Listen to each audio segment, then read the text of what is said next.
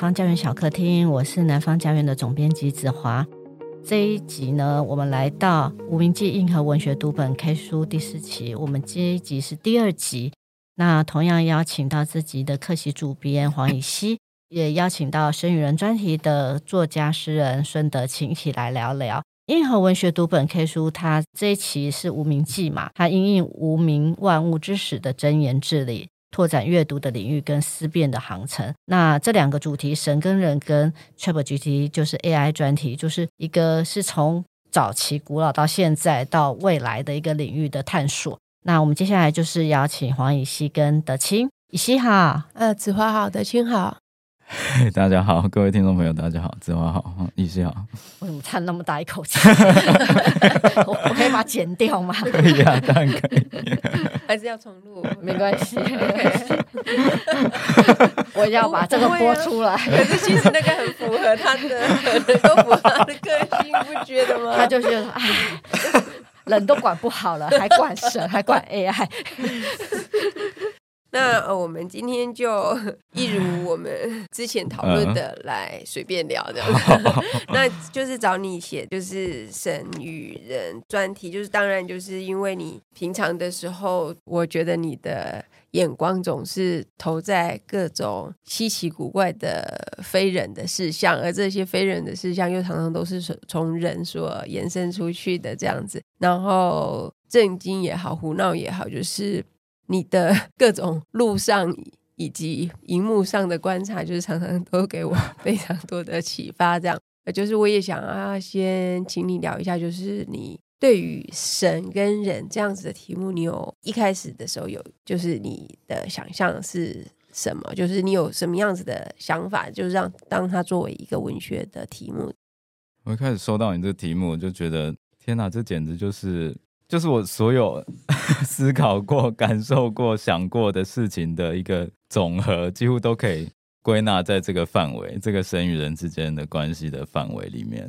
对，他就好像我说所有写过的东西也都是在写这个一样，所以它是非常贴近我的一个题目。那也是因为这样写的时候，其实反而很难写，因为它好像就是一切，它就是所有我所知所感的一切。然后对，然后我好像每次对我所有写的东西，其实。你都把它直接放进来也，也也差不了多少。所以那我接到的时候，当然后来是因为你，你跟我说，哎、欸，我们来写一个像词典一样的东西。对，然后我听到这个，想一想就觉得哇，很兴奋，觉得这个太好玩了。词典这个东西，它就是，当然我就不能不能就一边写一边摸索，因为我没有写过这样的东西。当然你也可以把它当成一个诗体啊，因为我写的方式等于是完全把它弄成一个诗诗。诗的题目，对啊，诗的题目。那写的时候，当然我就把它呃模棱两可的，一下把它当词典写，一下把它当诗的题目写，一下把它当什么，反正词条。然后里面的呃文体也是，是我那个应该算什么？就是我很喜欢这样子的事情，就是。呃，要诗不诗的，对，就是它不会完全是一个诗，你没办法把它直接称作诗，然后它又偏偏有一些分行的形式，然后一下这样一下那样，对，总之它就是一堆文字，然后一下有那种长短错落的状态。这个题目对我来讲，当然我就会想想要去定义，因为我其实其实我写过东西也是不断在定义这个东西，到底什么是神，什么是人。然后其实我后来觉得，你能够谈神，多少也是因为。正是因为你在定义人这个状态，它它是等于是我们谈神的方式是以相对于人的关系来谈的，要不然你谈它就没意义，几乎你谈不出什么所谓所以然这样子。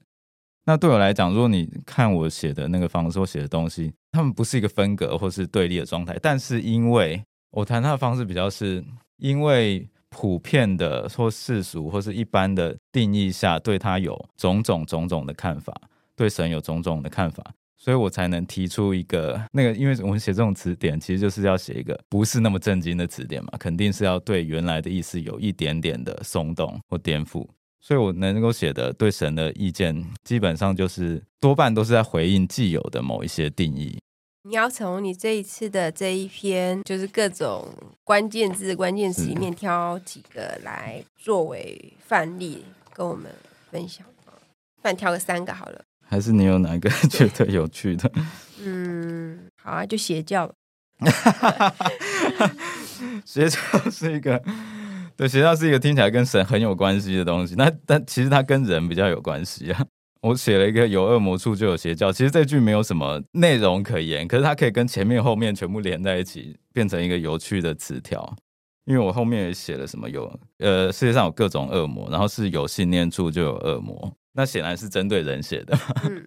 对，所以它跟迷信跟盲信也都是连接的。对，它全部都连在，包括信仰、信仰、迷信、盲信，尤其是我看是盲信吗？对，这个其实我很关注的一个状态，这个是比较具体的，这算是一个比较具体的词条，就针假设针对那个邪教的情境来讲，你要信一个东西。你如果信一半，那你根本不能算在信。对，那你要全信，那你就要盲目的信。不管你是跨过了很多很多的思维，最后你决定我要信，或者是自我说服我要信，这时候你就不能有任何怀疑嘛？那你应该要盲信。对，那作为一个邪教，你就想，人家就想说，你怎么可能信那种东西？听起来那么蠢。可是你必须盲信，所以他讲的一些奇怪的东西，你都必须把它合理化。所以我才会写了一个那个。哦，像迷信，我就写说你发现是一场骗局，那是因为你根本还没有开始相信，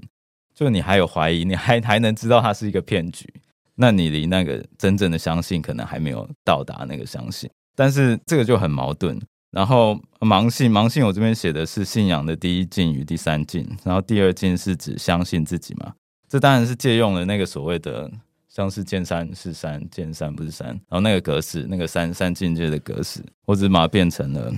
就是你第一个第一个阶段，第一个阶段就是盲信，因为你什么都不懂。然后第二个阶段，可是你开始想了，所以你只相信自己的判断，或是你的知识、你的思考。但是到最后，你真的要相信的时候，你还是必须全盘的接受。对，你如果不是全盘接受，你根本没有达到那个信仰的程度。可是那时候就跟邪教有什么不一样呢？这是一个对常常会让我去想的事情。我觉得很有趣的是，就是我在看你这个作品的时候，就是我才意识到，就是事实上你在谈信仰这件事情，就是用用一种非常 general 的方式来讲，就是我觉得你把信仰这件事情，你基本上就是把这一切都邪教化。对，就是说，甚至包括与人对于任何事情，对你于你而言，你都认为是一个邪教。然后这中间的差别是什么呢？因为在一个真正的宗教的时候，我们讨论的是我们。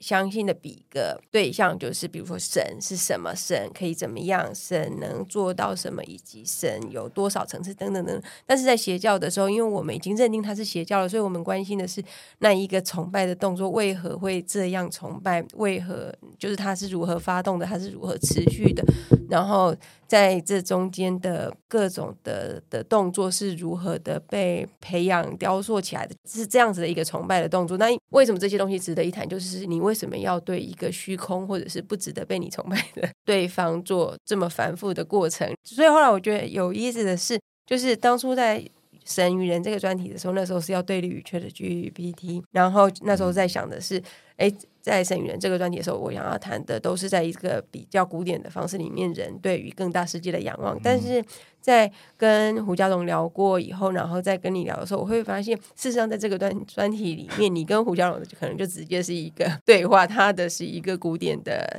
我们讨论的所谓的信仰，而在你这边，你则是把一切都给邪教化，然后那个态度，也许表面上也许是揶揄的，但是对我来说，其实是激进的，就是因为那并不只只是一般被认为邪教的东西，而是在于。呃，所谓的信仰，所谓的专注，绝对的投入身心这件事情，是否本身就是虚无跟荒谬的这样子？就是在你关于这个题目的讨论里面，我常常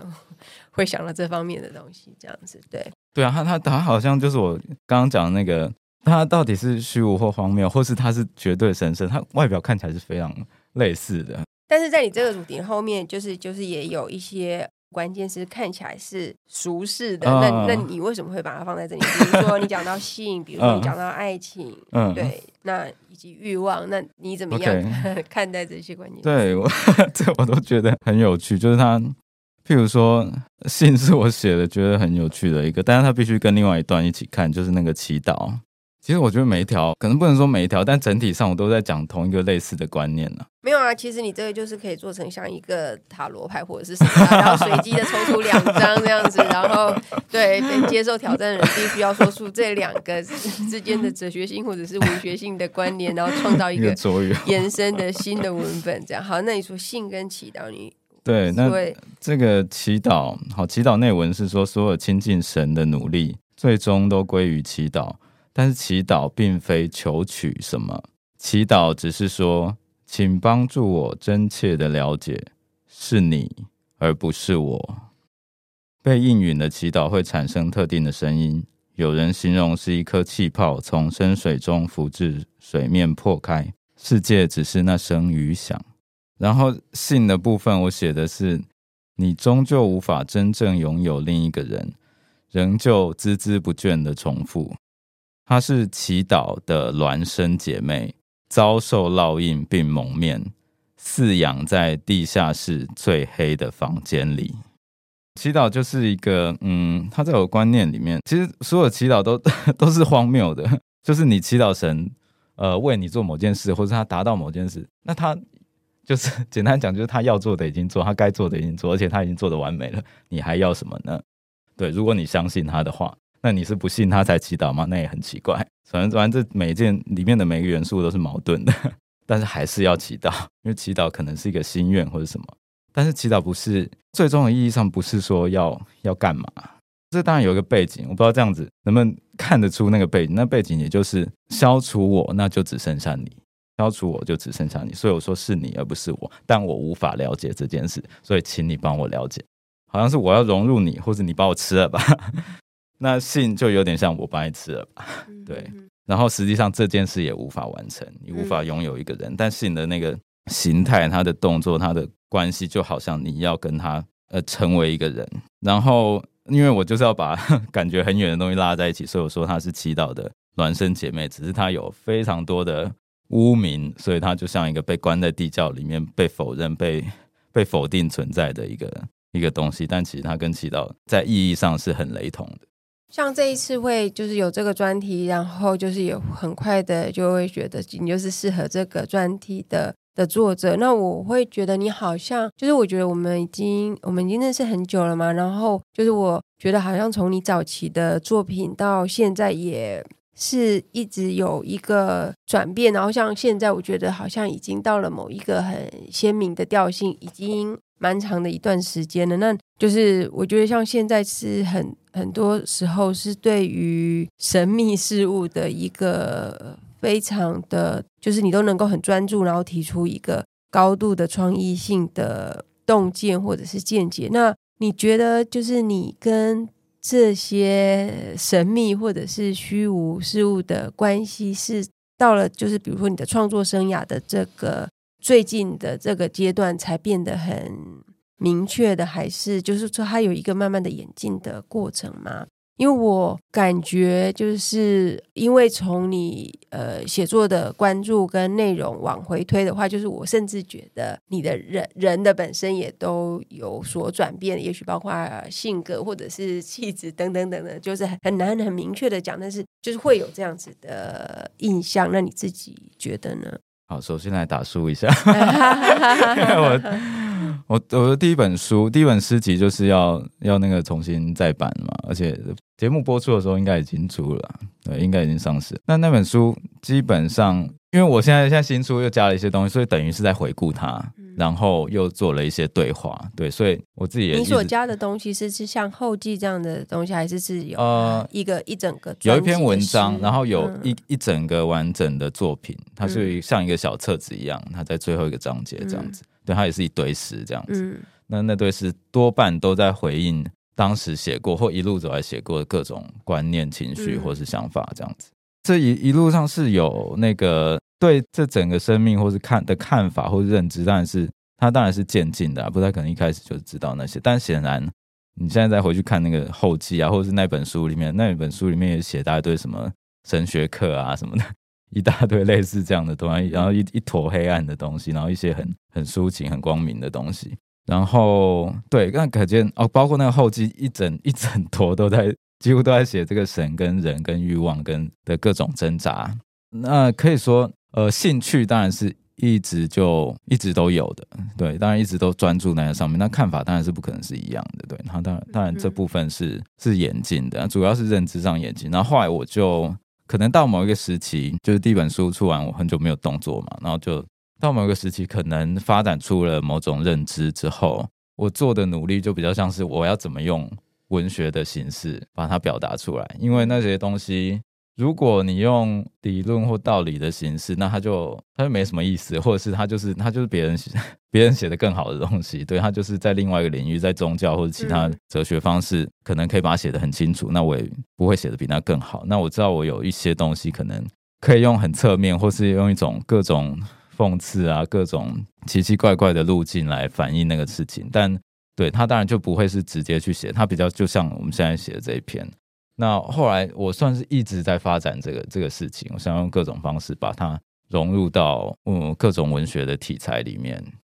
那我觉得另外有一件事情看似不相关，但是但是我觉得是核心性的相关。然后我也很好奇的就是，这大概从去年就是你开始就是玩香这个东西，那呃就是它看起来就是也许对很多人来讲，它只是一个。本来许多人都已经有的兴趣，那只是你刚好发现这一个东西。可是你当你在描述它，当你在讨论它，甚至是阐述它的时候，我觉得完全的给出一个，就是并不完完全全，并不仅仅是所谓的。香氛这一个呃领域的一个见解，我觉得你你把它纳入了你的创作的一个，可能是你的创作的其中一支，就是你在为这些东西所写的，不管是你为每一个，因为你现在也有，你等下可以工商服务一下，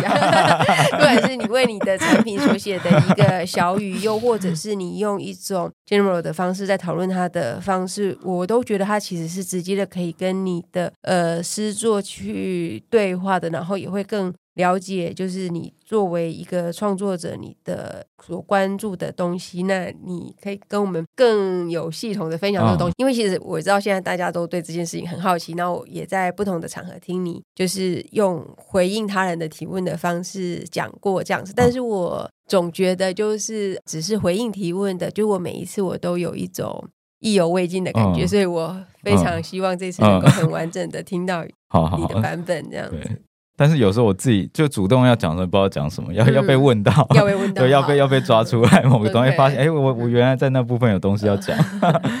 对，我就从去年还是什么时候，反正一年多前开始。做香，然后搞到现在在 也成立一个品牌叫鱼烬，渔人的鱼，然后灰烬的烬，它是配合我的上一本书了，上一本书叫《渔人之歌》，对，然后就开始做香，也做那个手工卧香，然后也开始调香调配，对，那调香真的很像在创作，就是玩得不亦乐乎，因为它还可以配合一个名称，然后为什么要用那样的香气搭配那样的名称什么的，对，然后我又把它凑合到我各种诗集里面的各种意象。香这个东西，其实我我看东西是是很物质性的，就是开开头的时候，我觉得也跟我写东西一样，我就是要从很物质开始，很肉体开始，然后再如果你要延伸到什么虚无缥缈或神秘的东西，然后再去讲。因为像我这次就是新版的那个影子，新版的影子，我写一篇长文嘛，那长文意思就是它的序啊，那里面就有写到类似的，其实我写什么东西全部都是勾在一起的，所以呃，里面就写到呃，写到两件事，一件事是。啊，其实是它串在一起，就是诗最好是先用文的，再去读它。然后，然后我题里面也是写到邪教这件事。那邪教这件事呢，我就觉得，就是我在想想各种你你陷入那个邪教的那种状态到底是什么路径。然后我就讲了一句，是说你最好先把它当一个人看，你就先考虑它这个，因为所有的邪教都有，所有邪教不要康，几乎百分之九十九都是跟性有关，所有的丑闻。那你就百分之百，你就先把他当一个人看，因为大家好像一碰到这个人就就开，大家对人都有各种各样的幻想跟那个对不切实际，或者一下子就把它神秘化。我觉得这个这个在我这边好像蛮一贯的，因为我之前就写说，真正的神秘是直直白白、阳光普照的嘛。对，所以你就把他当一个人看。如果他是一个人，他有性欲，他很暴力，他很他很怎样，他长怎样，他有肉，他有手，这样你可以接受，然后你还觉得它很神秘，那就去吧，就大概这种感觉。所以闻香，我一开始真的是把它当食物啊。那食物你就你当然可以想象食物的各种味道，然后你怎么样上瘾啊，怎么样觉得特别，你开始分出它的精细。比如说你吃一个蒸鱼片啊什么的，山山珍海味，你吃你每一次的时候不知道，但你一碰到，哎，发现你尝得出来它的差别，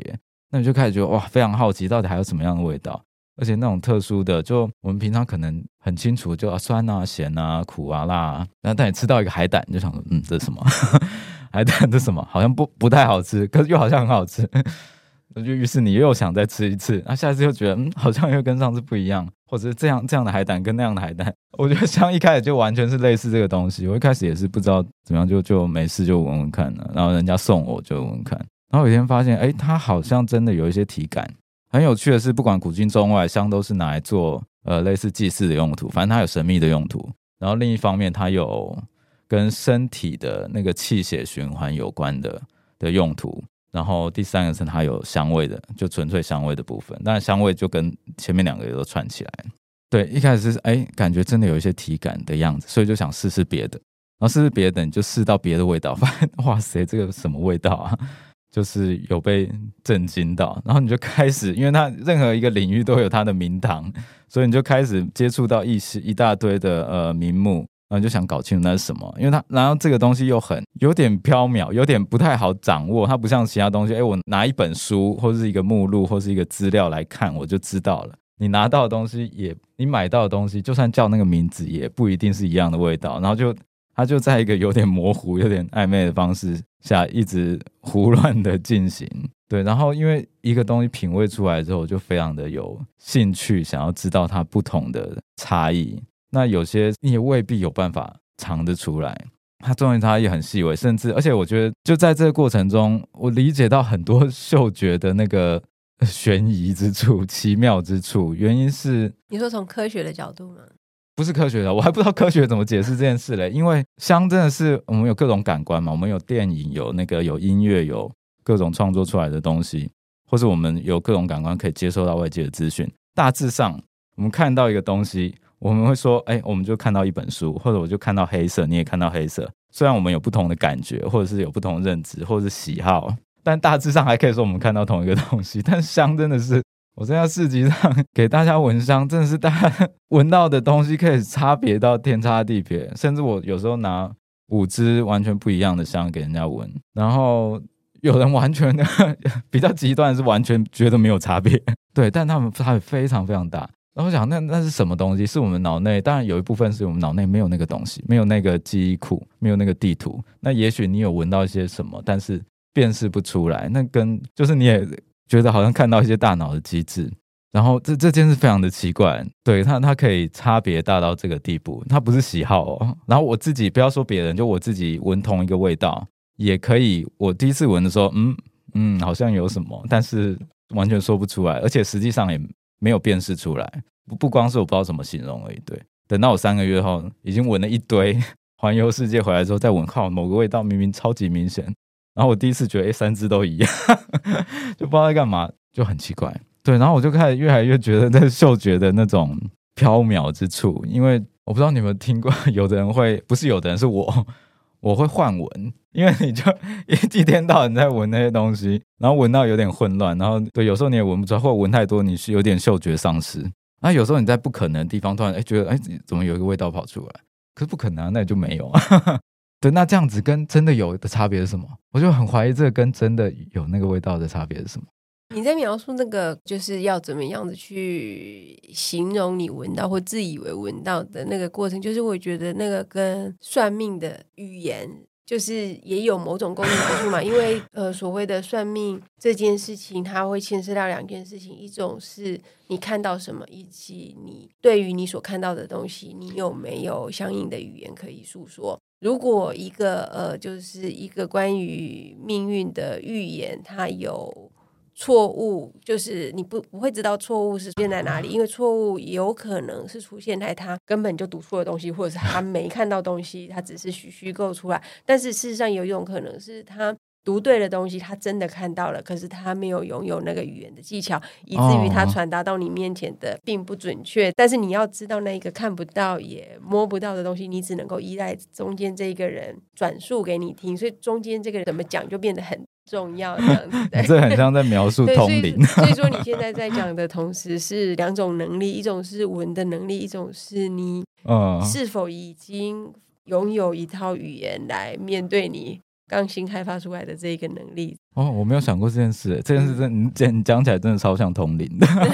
因为通灵你永远搞不清。我里面有写到一个灵媒嘛，就通灵你永远不知道那个到底是或不是，有或没有。然后其实也有很多人在讲通灵那件事，他其实他的表达是受限于表达的那个人的。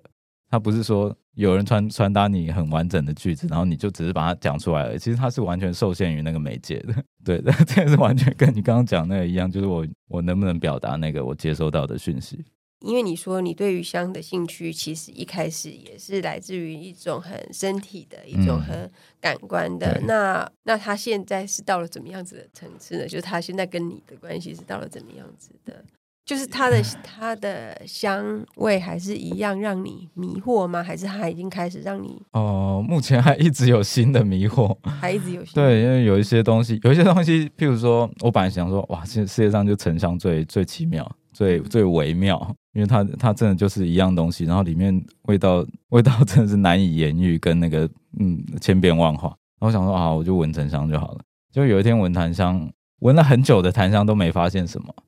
对，但是反正也是经过一段时间，或是呃听到人的指点一下，或者怎么样，我就发现哎不对，里面也真的也分了很多。然后他其实还当然他不到那个檀呃沉香的那个地步，但、哦、反正觉得还还应该蛮多可以发展的。不过这好像现在已经不是最重要。对，现在是呃也有在调合香嘛，那合香也是，那、呃、它当然就是更多味道的可能性。那不过这东西会会着迷，当然还是有它跟跟比较神秘的，或是。对，比较神秘的一面有关联，因为我一开始就说我是有有一点点体感，体感只是不是那种通灵的体感，是那个身体上，比如说闻了会沉静，闻了可以比较容易那个静坐或者什么这样的感觉。但后来接触更多，就会听说各种呃香的用法，那香的用法也有身体性的那个比较无形的、比较抽象的身体性，就像气的流动啊，就是有每个每个香，其实譬如说，就是我给你那个。那个是乳香做，它有一个很强的柑橘味嘛。闻到的时候，其实你会有一个轰轰一下，那个脑袋亮起来的感觉，这是一个很直接的体感嘛。那它到底是里面的特殊物质，还是就是那个味道带动了？可能都有，但它确实像那个是比较明显的体感，对不对？对啊，那这这个东西我也是蛮蛮好奇的。那当然，它还有那个自古以来它的那个祭祀作用，原因就是它就像那个 WiFi 讯号增强器一样。对，它就是点了之后，你比较容易接通那个频道。它的一个意义上是这样子，对，或者是像那个经典里面会写那个什么卓聚罗香，就是那个安息香，它就是点了那个菩萨就会来到你旁边，大概就是这样，在普门品里面写的。对，然后什么那各个宗教都有，天天主教也有用乳香、乳香木药这些东西。对，那它显然有有一个类似什么什么讯号增强器的作用。你以后会以这个为主题来写东西吗？对，会吗？好像还没有这样的想法，但是我觉得应该是以这个得到的感受，或许是可以。因为我每次在听你描述的时候，就虽然很世俗，但是我觉得这很有趣的事，就是我都会想到类似像是什么以前那种什么。饮冰是小雨，还是说什么？就是在产品上面附一首相应的小诗那种感觉，因为呃，就是有有你刚才比如说什么轰的意思，对，就是这些的意象都非常的明确，然后而再把这些香味做分辨跟分类的时候，某个意义上其实也是对于我们的。就是各种念想的波动，或者是、嗯、对，就是我们原本觉得无以、哦、无以定义的，就是精神状态，就是其实也都是它是不是能够 A 相对到。A 念想就是这是另外一回事，嗯嗯、然后但是能够把就是缠绕的香味爬梳开来，就是这种能力或者是这些文字的所界定出来的间隔，就好像我们也真像是我们真的能够把精神的缠绕给爬梳开来这样子，所以我一直觉得这件事情很有市场的。就就去年就去年大概下半年，整个都觉得我。整个那个创作的能量全部都用在做香上面，因为这件事实在是太有趣了。一方面，如果因为已经很多很多的那个产品已经放上去了，然后我必须定位它，跟必须介绍它。首先，我必须呃区隔出它是什么样的可能味道，或是它的重点在哪。这当然是那个商品区隔的。然后我又必须给它一个名字。那给它名字，我得总得做点说明。对，那其实我都很多个产品都是偷偷跟我自己的诗集里面的意象，或者写过的一些词汇，连这次那个 神人之间里面的其中一个词条也有。那个其实后面当然是带一串观念的，一串想法的。然后我就想，OK，这个香适合这这个观念。然后它可能是它的某个味道，或者它某个身体作用。对，里面藏了一些密码，然后就觉得非常的好玩。哦，还有一个说法是，香跟做香的人很有关系。香闻起来怎么样？香收你点香的人闻到什么东西，跟做香的人很有关系。但这个我我无法证实。但是我事实上，我去前阵子去学制香那个老师，他就是在做这方面的。第一个是他是强调香的经络作用的，第二个是他是强调在制香的时候有一个方式是可以把你的那个，把你等于是念波 投射进去的，就是你修行的或者是你的状态，对，你可以把它投射一个好的念波进去的。对，这是一个说法，但我无法证实。对，只是没有，这就哦，我就想到，因为有了这个观念，然后我就在做香，然后让我被迫觉得自己不能是一个不好的人。哦、好，那今天就谢谢 德钦跟我们分享从神到人到香的一系列的看法，这样子。好，今天谢谢德清。好，谢谢乙熙，谢谢各位听众。谢谢以西，谢谢德清，因为我觉得蛮有趣的。因为我自己之前跟德清讲，我也喜喜欢点香嘛，献、哦、香，对对对。然后我之前也给你过一个，呃，好像是意大利的一个、哦、乳香是吗？对，乳香，嗯、而且那个那个应该是算是教教堂吧？嗯，对对对，修道院，修道院是女性不可以过去的。哦，那个修道院是呃女性是不可以过去的，哦、对对对。然后他们修道院里头的院士，他们自己做的很天然的乳香，你点了吗？我有用，但我对它的味道很不理解，因为完全不像我知道的任何一种乳香。那搞不好你可以开发。那今天就非常谢谢乙熙跟德清。那南方教育小客厅每周四固定更新，如果有任何想法，欢迎留言讨论。那我们下期见，拜拜，拜拜。